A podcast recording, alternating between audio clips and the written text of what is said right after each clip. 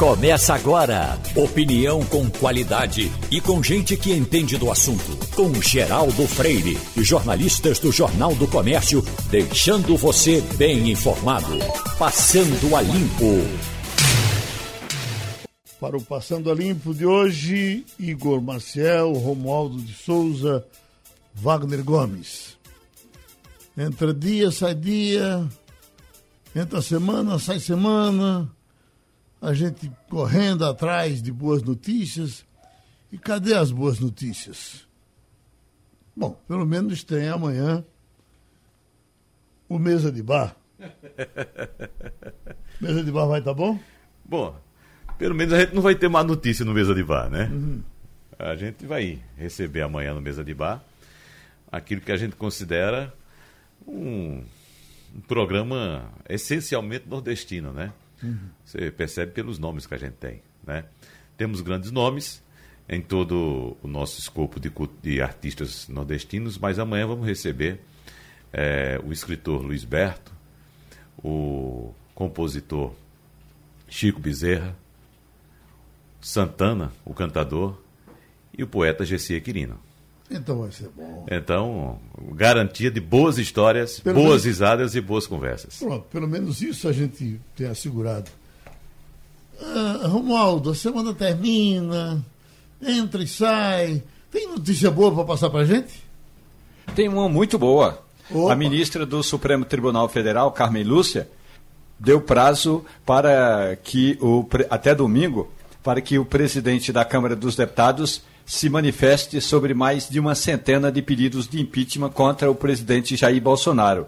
O bom de tudo isso não é porque é Bolsonaro, não. O bom de tudo isso é porque o presidente da Câmara dos Deputados, qualquer que seja ele, desde a época de Eduardo Cunha, que sentava-se em cima dos pedidos de impeachment contra a presidente Dilma Rousseff e só liberou aquele porque não houve o acordo que ele queria, o presidente da Câmara tem que ser mais transparente. E toda vez que chegar um pedido de impeachment, ele tem que mandar para a gaveta, se for conivente ou de acordo ou conveniente, ou tem que mandar para ser analisado.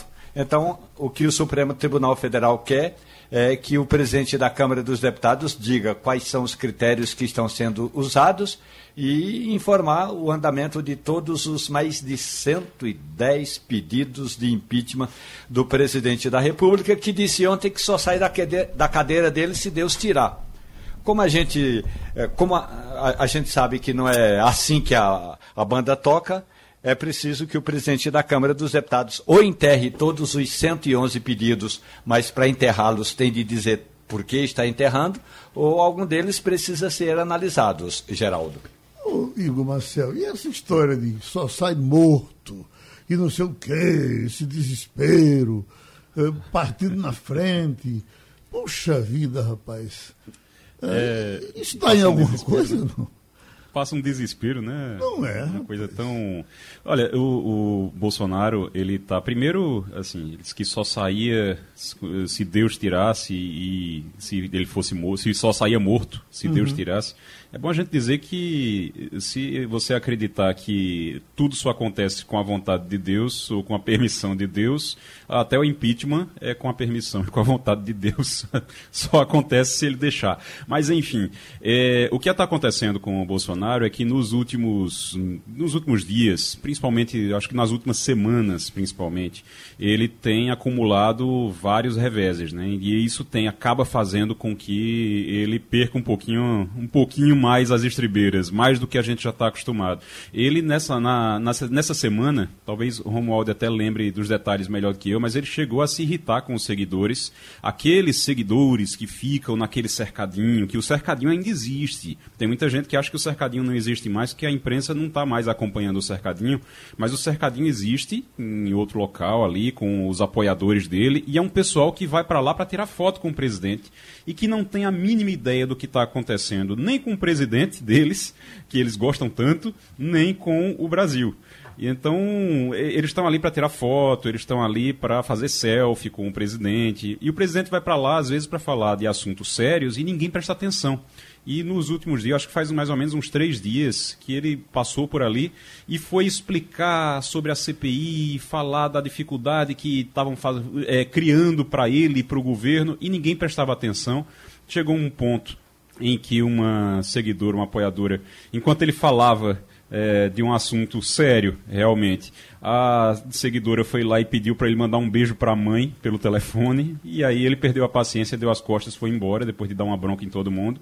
Então ele está perdendo a paciência, muita coisa acontecendo contra ele, e ele fica soltando essas bravatas.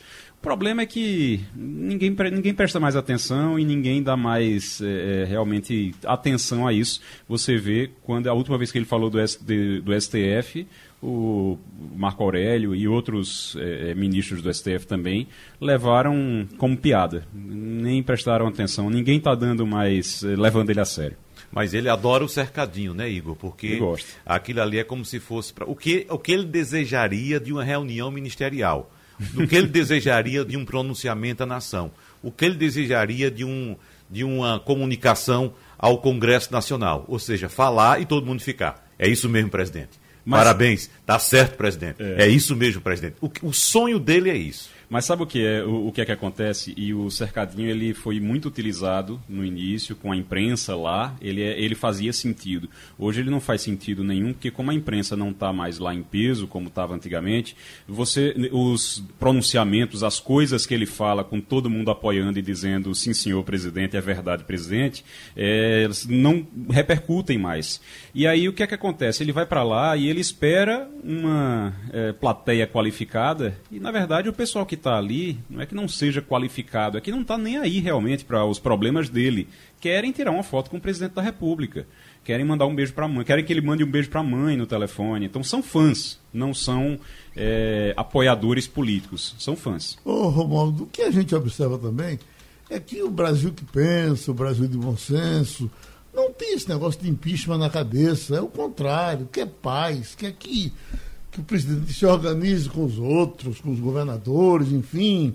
É, é, é, a gente fica vibrando num, num, dia quando ele faz um aceno de que vai, vai, vai liberar um pouco a cabeça, no dia seguinte ele vai e pipoca com outra confusão. E aí você fica, mesmo que a gente não tenha a, a, a disputa pelo impeachment, a gente tem esse esse esse rame-rame desgraçado que, que não deixa o país andar, né, Romualdo?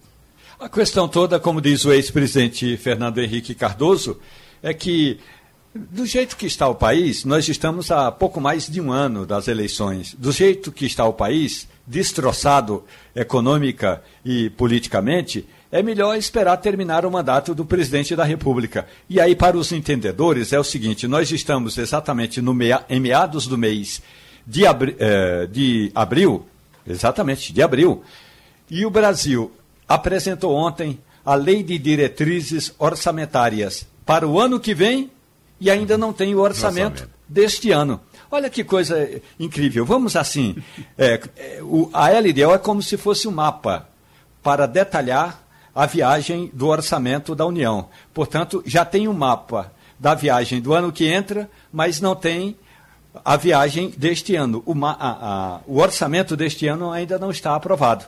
E para variar, porque tem governos estaduais, inclusive em Pernambuco, eh, virou onda é, que, de fazer entrevista coletiva que você tem que mandar a pergunta com antecedência. É só no Brasil que isso acontece. Ontem teve uma entrevista coletiva no Ministério da Economia, Geraldo, uhum. que os jornalistas tinham que mandar a pergunta com antecedência e o ministro e sua equipe responderiam a, a, a pergunta. Ou seja, não, não, é entrevista coletiva, é um pronunciamento, porque o cara, não, se não tem direito a, no mínimo, a questionar novamente, não, não, faz nem sentido participar de uma coletiva dessas. E aí, é, quando o, a assessoria do ministro mandou o convite para a entrevista coletiva, já informou que o ministro só responderia sobre a LDO, Lei de Diretrizes Orçamentárias de 2022, e que qualquer pergunta fora desse script, inclusive do orçamento da União deste ano, eh, não seria eh, feita, ou seja, seria censurada. o que na prática a gente está vendo que a oportunidade é, do diálogo da sociedade com o governo está cada vez mais restrito. Agora, impeachment mesmo nessas alturas do campeonato, não é porque eu já cobri dois impeachment que não tenho mais paciência para um terceiro, não. Eu acho que o país está tão destroçado que fazer impeachment nessas alturas do campeonato é, realmente é trocar seis por dúzia. Mas o dilema é o seguinte, Romualdo de Souza, nós estamos numa encruzilhada. Porque, como bem disse Geraldo, qualquer brasileiro de bom senso quer que as coisas se resolvam, quer que a pandemia seja controlada, quer a vacina, quer salvar vidas. A questão é seguinte: o governo, ou o presidente especificamente Jair Bolsonaro, não dá nenhum sinal de mudança, não apresenta nenhuma sinalização de avanço nesse sentido. E quem defende que a gente deva esperar pela eleição tem suas razões, mas é bom lembrar: 4 mil brasileiros estão morrendo por dia. E nós temos o péssimo defeito, nós enquanto sociedade, de só se preocupar com as coisas quando elas batem a nossa porta. Quando os problemas batem a nossa porta. Enquanto eu não morrer, enquanto um parente meu não morrer, enquanto um filho meu não morrer, tá tudo bem. Então a gente pode esperar 4 mil pessoas morrendo até a eleição do ano que vem e a situação sem se resolver, o dilema é esse. Claro, vamos resolver logo agora. Mas como? O presidente não dá nenhuma sinalização de mudança. Muito pelo contrário. O que dizer do ministro da Saúde nesse pouco tempo que ele está, Romualdo? Ele está pisando direitinho? Eu conversei com gente que esteve com o ministro da Saúde e a informação é de que ele não sabe do que se trata. É, o ministro está é, com uma equipe ainda incompleta, ainda não completou a equipe com quem está enfrentando a pandemia da Covid-19.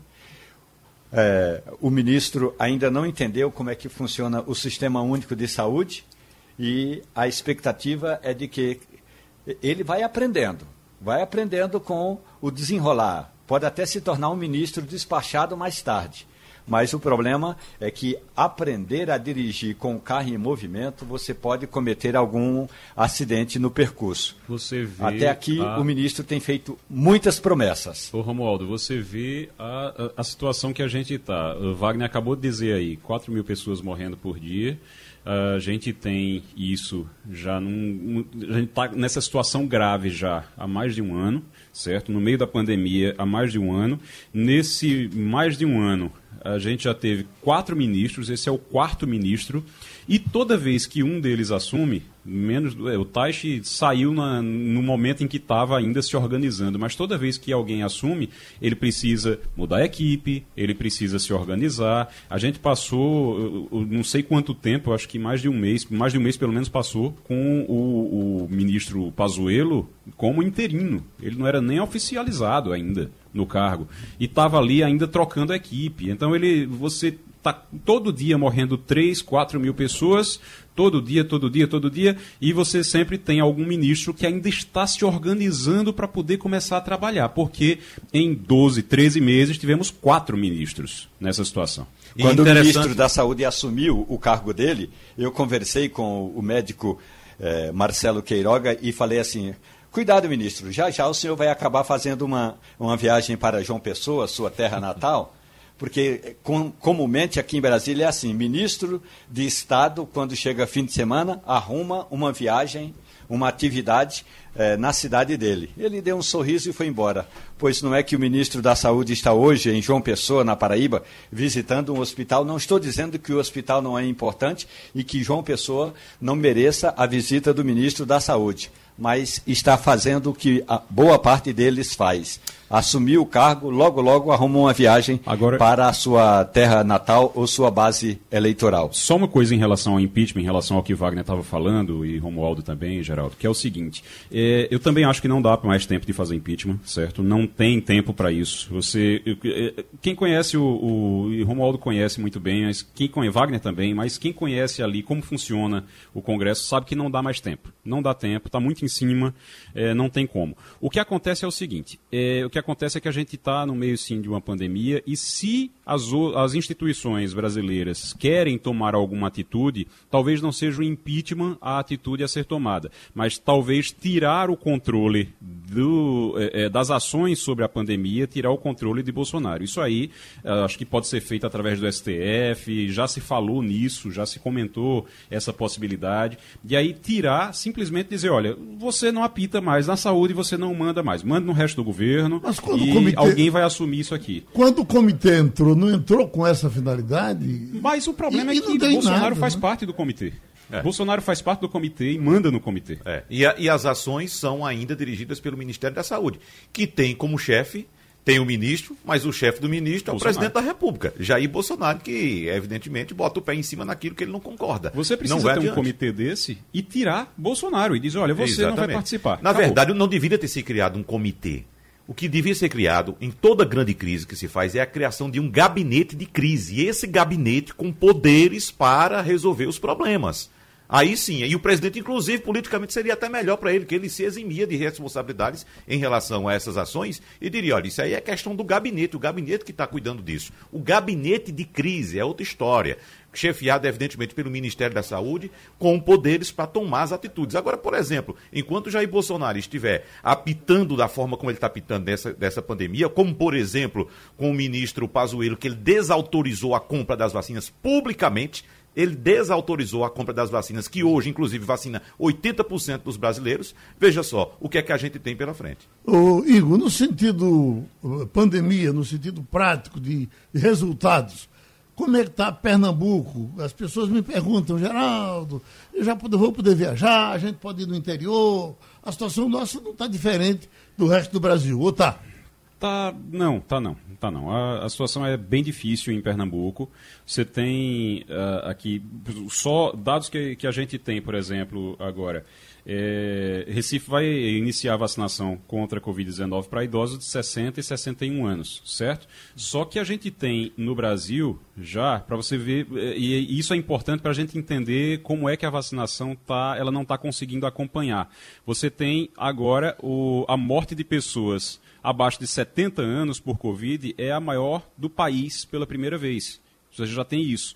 Então, isso está acontecendo em Pernambuco também. Você tem uma diminuição. A maioria dos que estão internados, eles têm entre 30 e 59 anos, dos que estão internados nas UTIs. Tem, a vacina funciona, isso significa que a vacina funciona, mas a gente tem mais de 90% de ocupação dos leitos de UTI aqui em Pernambuco, já tá, continua acima de 90%, e apesar disso, a gente a vacinação não avança. Se a vacinação não avançar, a gente não vai ter resultado em relação a isso. Em relação às medidas restritivas, está mais ou menos é, liberado, as atividades estão mais ou menos liberadas aqui em Pernambuco, mas a, a, apenas atividades que são é, que causam aglomeração que não estão liberadas. Né? Você tem, por exemplo, academias estão liberadas. Para quem quer viajar, viaja normalmente, não tem restrição nenhuma para viajar. Agora, em todo canto que chegar, tem que evitar aglomeração e usar máscara. Isso é para todo canto, para todo mundo. Uhum. Se não usar máscara, não resolve. Você imagina o que é. Hoje em dia, acho que essa história de usar máscara acaba deixando a gente meio neurótico às vezes, porque eu comecei a pensar em todas as vezes que sem máscara as pessoas falavam perto de mim e está cuspindo em você quando está falando perto de você. E aí a importância de falar máscara, de usar a máscara é, o tempo todo é imensa. A, a vida da gente mudou, vai mudar, mudou completamente, não vai voltar ao que era. Então, aquele negócio de. Sabe quando você está num, num, lugar e diz: oh, experimenta aqui essa cerveja, experimenta aqui essa bebida, olha como é que está aqui. Acabou isso. Eita, tem aqui é, alguém dizendo: por que você não entrevista o rapaz de Israel sobre a situação lá? Porque a máscara foi abolida. Não foi abolida ainda, não. Ela está deixando de ser obrigatória. Mas as pessoas, por disciplina, inclusive, estão ainda usando. É, é, o uso da, da máscara passou a ser facultativo porque quase 60% da população israelense já foi imunizada com a segunda dose, 60%. Já estamos com o doutor Luiz Rocha, juiz, que está com essa causa do, do Califórnia, do, do Holiday, edifício Holiday. E a gente, o doutor Luiz Rocha, está atrás de notícia boa há, algum tempo foi efervescente a situação do, do Holiday, e aí vai para controle da justiça e vamos ver como essa coisa vai andar. Eu lhe pergunto, o Holiday é uma coisa resolvida, está se resolvendo ou está em crise pesada ainda? Geraldo, bom dia. Bom dia. Uh, é sempre um prazer participar do teu programa, levar até os teus ouvintes algumas informações. Bom dia a todos.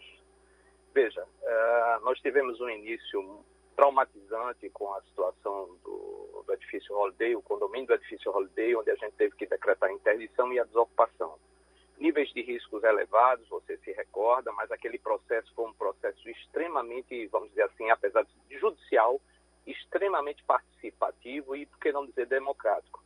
Nós sentamos à mesa, na época, 12 instituições públicas, né, entre Prefeitura, Estado de Pernambuco, Defesa Civil, empresas privadas como a empresa de energia elétrica, é, a participação da, da, da, é, Comissão de Direitos Humanos da Assembleia Legislativa do Estado de Pernambuco, enfim, é, nós tivemos a mais ampla participação em audiências coletivas, todos sentados à mesa, junto com, comigo, e Ministério Público, para que a gente tomasse a decisão sobre o holiday. E assim vem se desenvolvendo.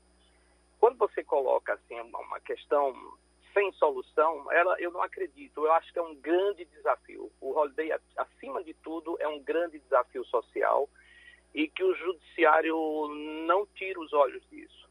Para mim, como magistrado, é difícil, foi difícil ter que dar aquela decisão de desocupação, de retirada das famílias, e está sendo difícil perceber que o condomínio não se aproxima de uma solução por falta de recurso. Não há interesse, vamos dizer assim, de segmentos do serviço público, desde o federal até o municipal.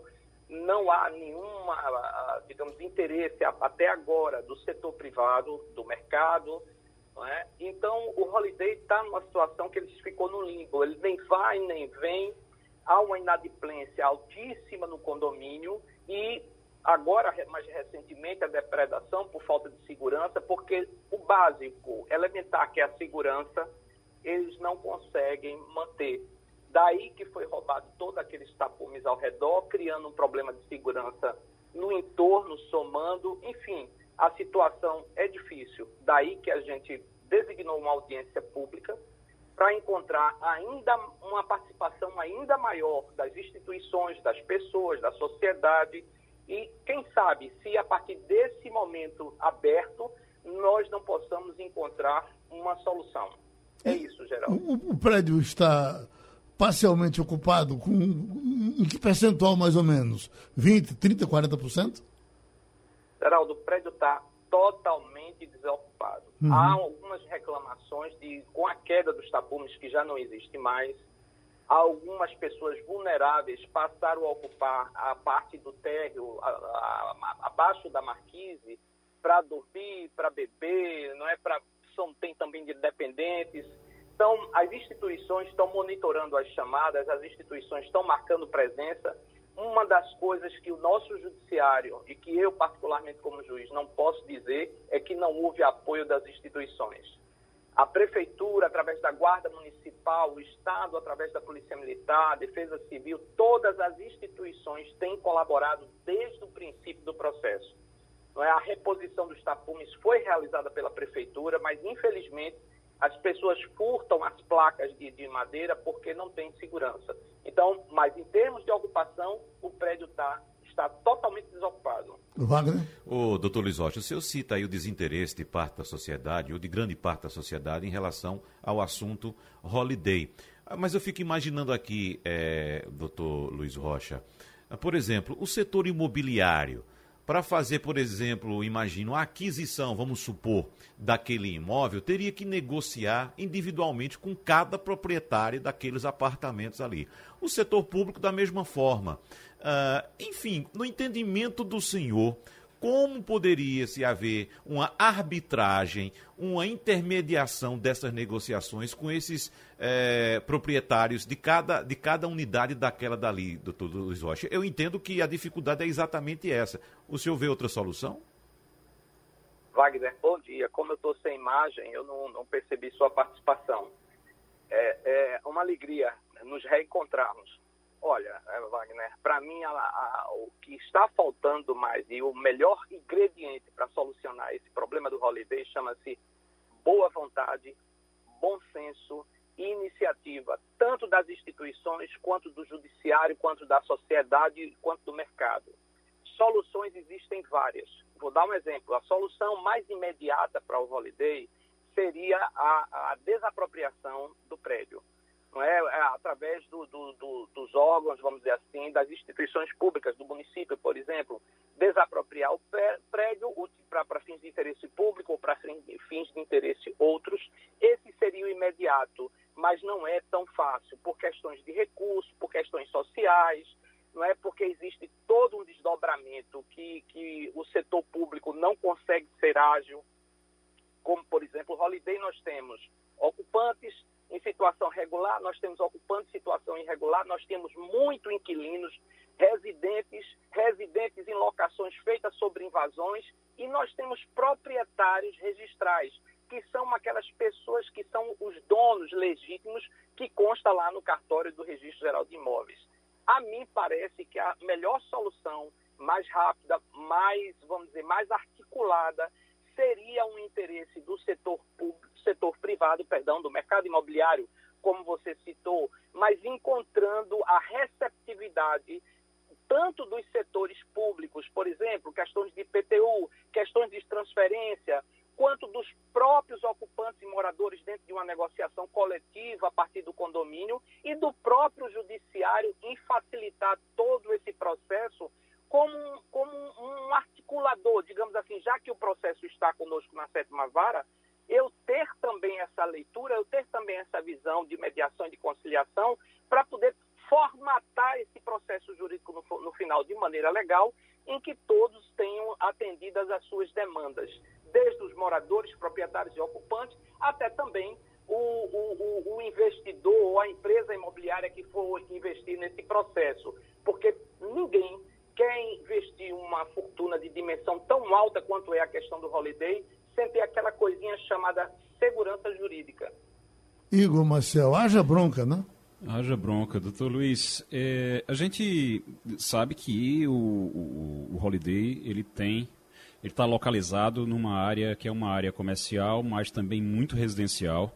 E como o senhor disse, os tapumes foram derrubados, tem gente que está lá utilizando, inclusive, para cometer crimes, inclusive. A gente tem informação de crimes que são cometidos ali, a gente tem informação de usuários de droga também. E, e pelo menos, a prefeitura teria que garantir alguma segurança. Não tem como fazer com que a prefeitura, por exemplo, é, coloque um guarda municipal para é, fazer, de alguma forma, ali a organização daquela área, organizar aquela área de alguma maneira, porque essas pessoas que estão ali, inclusive dormindo, é, utilizando drogas, elas estão correndo risco também, porque os moradores saíram exatamente porque o prédio oferecia risco. Essas pessoas que estão ali estão também é, sendo expostas a um risco. Outra coisa é que qual é a possibilidade de a prefeitura fazer a desocupação? Vocês já conversaram com, com a prefeitura? A prefeitura diz que não tem recurso para fazer. É, tem algum, alguma conversa com é, é, o setor privado? Alguém no setor privado tem interesse de fazer, é, de adquirir aquele, aquela área, de indenizar os moradores? Existe algo adiantado já em relação a isso? Bom dia. Olha, o primeiro ponto, vamos por etapas. Se eu esquecer de algum, por gentileza, me lembre. É a questão do, do, do, da retirada dos tapumes. Como eu lhe disse, a exemplo do bombeiro militar de Pernambuco, que teve uma participação efetiva de monitoramento posterior também. A gente tem muito a agradecer também aos bombeiros militares do Estado de Pernambuco e ao Estado de Pernambuco. Nós tivemos um apoio crucial até o presente feito pela Guarda Municipal do Recife, com muito destaque que tem dado feito o monitoramento daquela área. A prefeitura, segundo eu fui informado, repôs aquele tapume, aqueles tapumes cerca de 11 vezes. 11 vezes e todas as 11 vezes eram, eram furtados placas, levado, levado é, estacas de fixação, até que não restou nada. Então, a, a guarda municipal e, e, e os órgãos de segurança, de maneira geral, eles atuam no serviço público, eles atuam nas questões coletivas, digamos assim, nas questões da cidade e do Estado de modo geral. não nos cabe designar a força pública, digamos, para atender a um setor privado. Não tem como afastar da situação que o Holiday é um prédio privado, particular, representado pelo condomínio do edifício Holiday, e ele tem que encontrar mecanismos para poder sobreviver e prover suas necessidades. O doutor Luiz, é uma coisa que a gente não pode deixar de lhe perguntar. Se a, os guardas municipais estão tomando conta e já roubaram 11 vezes, então eles não estão tomando conta. Geraldo, veja, eles não estão tomando conta, é isso que eu é. quero dizer. Jamais foi solicitado da Guarda Municipal e juridicamente eu não poderia destinar a Guarda Municipal como força pública para tomar conta de um prédio privado particular. Então, o que há é um monitoramento da área que foi pedido desde o início. Quando há uma reclamação, um chamado, um excesso, um aviso de furto, há um deslocamento da Guarda Municipal, há um deslocamento da Polícia Militar para cobrir, verificar a ocorrência e algumas vezes foram conduzidas pessoas detidas para a delegacia de Boa Viagem. Agora, não há um monitoramento para tomar conta do prédio. Isso cabe ao condomínio do edifício Holiday, que com seus recursos, como em qualquer prédio, num prédio que você mora, no prédio que o Wagner mora, ou o edifício de qualquer pessoa, você tem aquela segurança contratada. Mas a inadimplência do condomínio é enorme e isso cada vez mais distancia, distancia o condomínio das soluções. As empresas, as empresas ou a, a, privada não, as instituições públicas, a igreja, por exemplo, deu um apoio, a Arquidiocese de Olinda e Recife compareceu também à audiência, quer dizer, houve apoio de engenheiros voluntários, do CREA, mas não é só por projeto que passa, não é só por esboço e demonstração do que vai se gastar, é com recurso. Daí é que eu vejo que a situação passa necessariamente por recurso. E respondendo à pergunta do Ivo, Geraldo, sobre a questão de interesse, nunca houve nenhum interesse de empresa privada, do mercado imobiliário, pelo menos que tenha chegado ao conhecimento da vara, a respeito do edifício Holiday ou da pretensão de compra ou de aquisição ou de fazer uma composição coletiva com os ocupantes e moradores e proprietários. Até agora, não. Pronto, a gente dá um abraço no doutor Luiz Rocha, espera que as coisas melhorem. Certamente vamos voltar a falar disso outras vezes, porque, na verdade, para muita gente essa coisa estava numa situação melhor e não está. Vamos para os Estados Unidos, vamos conversar com a nossa correspondente Fabiola Góes. Fabiola, hoje é sexta-feira, aqui na sua terra, sextou e ninguém nem notou. Eu lhe pergunto, já se nota quando sexta aí em Washington? Bom dia, bom dia a todos. Olha, essa é uma pergunta difícil porque aqui Washington é uma, é uma região diferente né, dos Estados Unidos. Eu não sinto aquela muvuca que a gente tem nas grandes cidades. Então aqui as coisas parecem que estão mais, mas sempre mais calmas. Agora dentro da gente, né, todo mundo, principalmente o brasileiro, quando chega sexta-feira a gente já vai diminuindo o ritmo e aí sim é o prenúncio do, do final de semana para descansar. Uhum. Wagner? O Fabiola, a OTAN anunciou a retirada dos soldados do Afeganistão daqui a pouco, já, já em 1 de maio, né, os países do, da, do Tratado do Atlântico Norte entraram com um acordo para iniciar essa retirada das tropas no dia 1 de maio. Então, essa retirada deve ser concluída em poucos meses. Qual é a repercussão aí nos Estados Unidos? é, Fabiola. E eu acrescento também as informações que a gente recebe direto do Irã, e eu queria saber qual, qual seria a, a, a, repercussão e também a resposta dos Estados Unidos a essa informação que temos no enriquecimento de urânio no, no Irã. Eu vou começar pelo Irã, porque ainda não teve nenhum pronunciamento oficial sobre esse enriquecimento de até 60%, né? desculpa, aqui do, do enriquecimento do urânio. Ainda não teve, mas eles são contra. Isso atrapalha né, os acordos que os Estados Unidos e o Irã têm feito para a redução cada vez mais da, dessa, do enriquecimento do urânio. Agora eu vou falar do Afeganistão. A OTAN anunciou, né, que é o, o Tratado do Atlântico Norte, a Organização do Tratado do Atlântico Norte, eles anunciaram a retirada das tropas agora a partir de 1 de maio e os Estados Unidos anunciaram que vão retirar essas tropas que estão lá há 20 anos, é a maior, a, a mais longa guerra, né, travada pelos Estados Unidos. Eles vão retirar a partir de setembro, do 11 de setembro, que é o aniversário daquela fatídica invasão às Torres Gêmeas.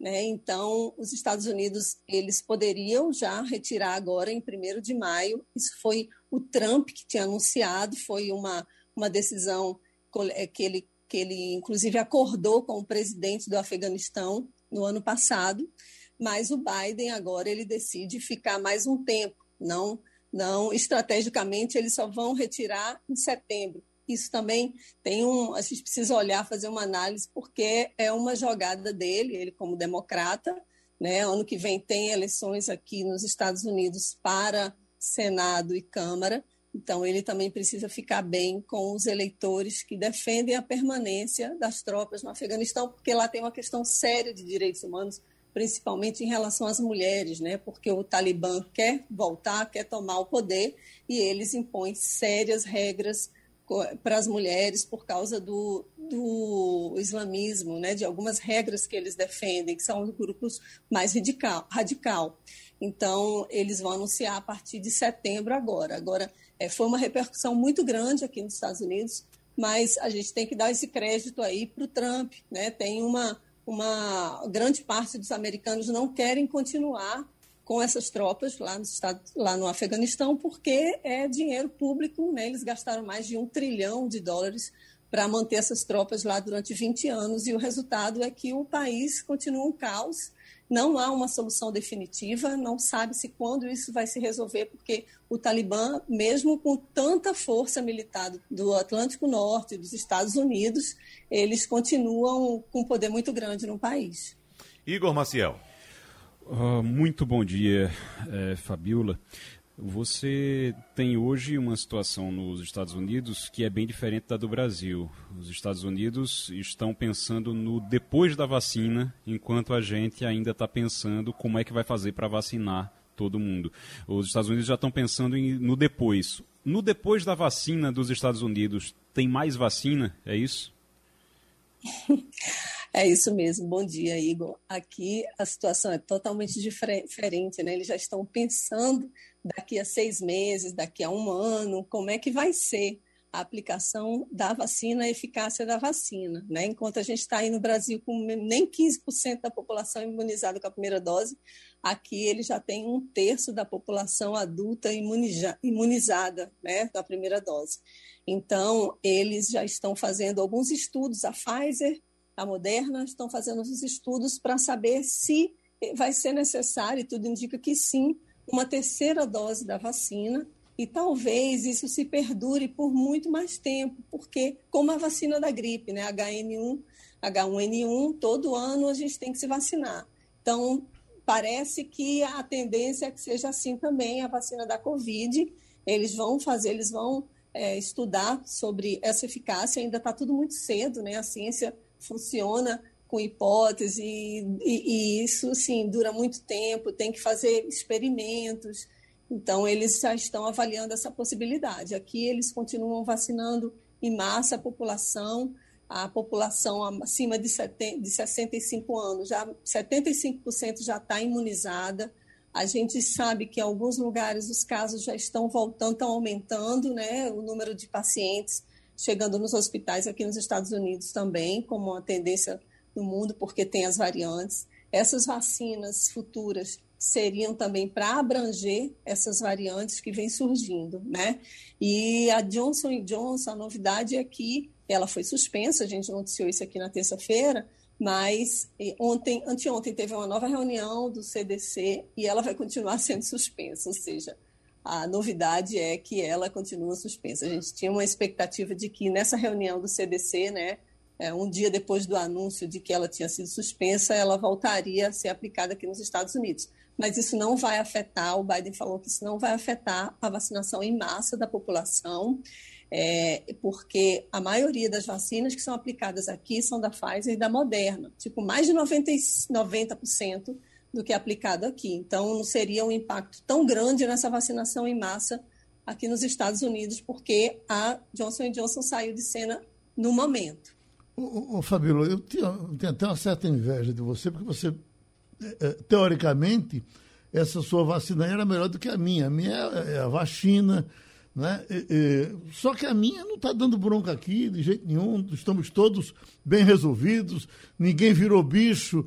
E, e, e a sua é, a, a, até vem boato do, na questão do efeito colateral, a questão do coágulo, atrapalha inclusive outras vacinas, porque quando aparece um boato ruim para uma vacina, contamina de alguma forma a cabeça das pessoas com relação às outras. Ontem, é Wagner, Wagner fez um excelente debate aqui com o pessoal sobre vacina e até mostrando um dado interessante, que você tem problema de coágulo com com anticoncepcional. 100 vezes mais do que da vacina. 100 vezes mais do que seria de uma vacina. Mas vacina, é. o boato em cima da vacina é uma pessoa que explode para o resto do mundo e as pessoas passam a ter medo da minha vacina aqui, que está sem nenhum problema. Exatamente. Essa vacina, eu fui ao médico anteontem, um alergista, e ele, e ele teve muito cuidado, assim, porque eu disse para ele que tinha me vacinado, né? E e com a Johnson Johnson, e ele disse: olha, fique tranquila, porque isso é, é, uma, é menos de uma pessoa em um trilhão, em um milhão. Uhum. Né? Então, assim, o, o risco disso acontecer com você é muito pequeno. Né? Eu tenho 48 anos, então assim, estou no limite ali daquela faixa, né? Que é de 16 a 48 anos que haveria risco da vacinação. E eles falaram que outras doenças, exatamente isso, mulheres que tomam anticoncepcionais, têm uma vida sedentária, elas têm mais chance de ter coágulo no cérebro, né? Mas eles são tão cautelosos aqui nos Estados Unidos que isso realmente vira um alarde, mas não é motivo das pessoas terem medo de se vacinar. Né? Não tem, eu não senti nenhum problema, nenhuma reação a essa vacina da Johnson Johnson. É, daqui a, assim, da, logo já devo estar imunizada, né, praticamente do corona. Obviamente que eu vou continuar com as medidas de prevenção, evitar aglomeração, vou continuar usando máscara, porque isso realmente previne o contágio. A gente não pode se garantir também com a vacina. A vacina não vai resolver todos os problemas, né? Se a gente entrar em contato com o vírus, o, a reação do nosso organismo vai ser diferente do que quem não tomou a vacina. Mas isso não significa que a gente vai estar totalmente imune ao vírus, né? Então, eu vi o Igor aí falando mais cedo, né, ele dizendo que a gente tem que se acostumar, né? É uma realidade que a gente vai ter que se adaptar durante muito tempo. Eu, quando eu estava na Nigéria, eu vi uma pessoa, um, um, médico da OMS, logo no início, assim, de quando os casos estavam surgindo, e ele, eu dizendo, ah, daqui a pouco isso vai passar. Ele falou, não, isso não vai passar, não. A gente vai continuar usando máscara uhum. pelo menos até 2022. E eu acho que isso está se concretizando, essas variantes aí estão surgindo, e vai ser uma, uma, longa batalha que a gente vai ter que travar. Só um comentário, Fabiola, em relação a esse assunto ainda, porque esse, esse tema que você comentou com Igor Maciel agora, a respeito da preparação dos Estados Unidos para a possibilidade de uma nova ou de uma dose de reforço da vacina para o ano que vem, como a gente tem, por exemplo, com a gripe, todo ano a gente tem que se vacinar contra a gripe, eu só quero ressaltar que isso, é, essa atitude dos Estados Unidos, tem uma palavrinha mágica que a gente não utiliza muito aqui no Brasil, que chama-se planejamento planejamento, se planejar para o futuro, o que é que pode vir no futuro. Você se antecipa. Isso quem faz são as grandes corporações, são os governos nacionais, são os governos locais. Tem que haver um planejamento e um planejamento de longo prazo. Às vezes a gente, na nossa vida individual, a gente não tem esse planejamento para tudo. Para uma aposentadoria, para juntar um dinheiro para fazer aquela viagem. Às vezes a gente não tem esse planejamento. Na maioria dos casos, às vezes não tem esse planejamento. Mas isso chama-se planejamento, que é exatamente o que faltou e o que está faltando para o Brasil no, no combate à pandemia neste momento. Mas mudando de assunto, é, Fabiola, a informação que chega agora aqui para a gente é que o procurador do Ministério Público junto ao Tribunal de Contas da União, Lucas Rocha Furtado, pediu à Corte de Contas que determine a Casa Civil do governo de Jair Bolsonaro o afastamento cautelar do ministro do Meio Ambiente, Ricardo Salles, de suas funções. Essa reapresentação é baseada na notícia crime enviada na última quinta-feira, ou, ontem no caso, ao Supremo Tribunal Federal pela Polícia Federal. Nessa peça, os superintendentes do órgão no Amazonas, o superintendente, no caso, Alexandre Saraiva, acusa o ministro Salles e o senador Telmário Mota de formar uma organização criminosa para atuar em favor de madeireiros clandestinos e criar obstáculos às ações de fiscalização da própria Polícia Federal e do IBAMA. E nesse contexto, é, Fabíola, eu queria saber o que é que o Brasil precisa fazer para chegar aí com outra imagem na cúpula de líderes sobre o clima. Olha, Wagner, esse é um assunto que assim eu estou completamente chocada, porque a gente vai ter um ministro, Ricardo Salles, né, um presidente brasileiro na cúpula, no dia 22 e 23 de abril aqui nos Estados Unidos, né? Mas são 40 representantes de países e eles vão estar assistindo um Brasil está passando vergonha no mundo, porque o Salles, além de agora estar sendo no, tá no olho do furacão, tem denúncia contra ele. No meio dessa denúncia, ao invés do governo dizer vamos investigar, o que, que o governo faz?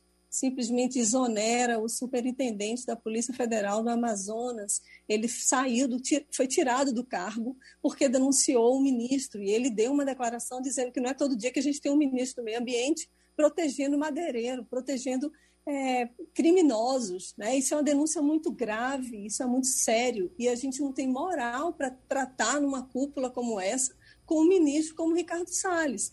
Agora, vai cair esse ministro? A gente não sabe como caiu o Weintraub, como caiu o Ernesto Araújo, porque ele não é daquele grupo fanático ligado né, àqueles extremistas que a gente tem no governo, né, que, que apoiam o Bolsonaro. A gente não sabe se ele vai cair. Agora, o Brasil vai ter que correr muito atrás. Ontem, o presidente Bolsonaro anunciou que pode aumentar a quantidade de dinheiro que vai ser destinado para o meio ambiente, né, para a pasta do meio ambiente. Ele está morrendo de medo de chegar nessa reunião e não ter dinheiro dos Estados Unidos para combater o desmatamento na Amazônia. E os Estados Unidos já disseram que o Brasil precisa apresentar resultados concretos. A gente não tem resultado concreto porque a gente só aumenta o número, né, a quantidade de quilômetros desmatados na Amazônia.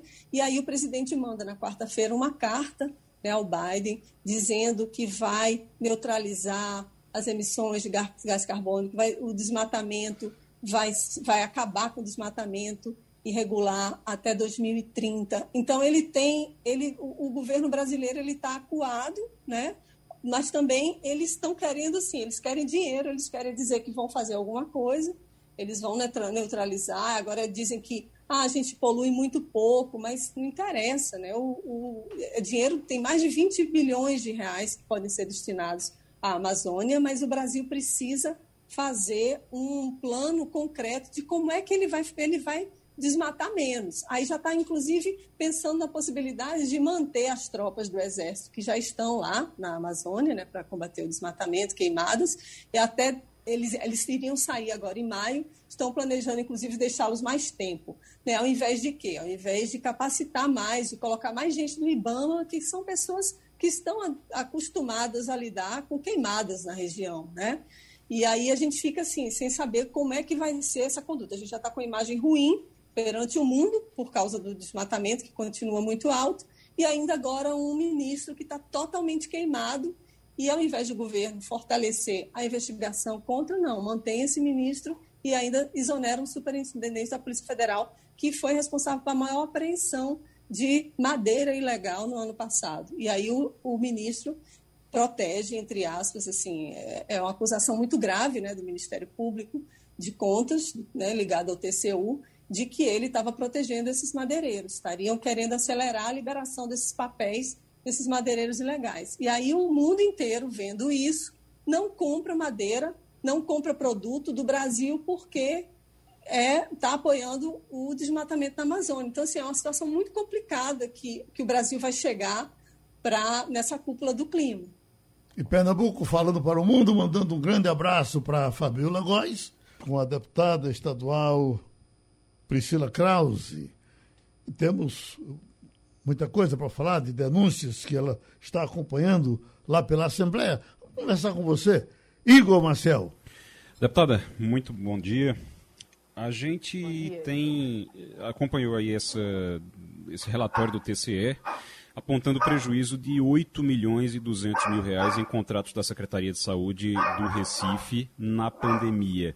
Aliás, a Secretaria de Saúde do Recife, a Prefeitura do Recife, em 2020, esteve envolvida em várias ações da Polícia Federal por conta desses contratos, por conta do, é, das compras que foram feitas e que muitas, inclusive, foram denunciadas pela senhora. É, o que é que significa esse relatório? Esse relatório é apenas apenas uma confirmação daquilo que já vinha sendo mostrado é, pela deputada ou tem mais? Ele apresenta mais algo mais para ser trabalhado, inclusive na, através da Assembleia Legislativa da Câmara de Vereadores do Recife também? Bom, é, esse relatório, é, Igor, ele primeiro a gente precisa reconhecer a, a precisão do trabalho do Tribunal de Contas ao analisar as nossas denúncias e ir além em busca de, de, mais, é, de mais informações e uma documentação mais vasta ainda do que aquilo que a gente já entregou. Agora, também é preciso lembrar que esse relatório ele trata apenas de dois processos de dispensa de licitação dos mais de 200 que foram feitos é, pela prefeitura no período da no primeiro período da, da pandemia, né? Lembrando que Recife foi a capital que mais contratou e por dispensa de licitação é, naquele primeiro naquele primeiro momento.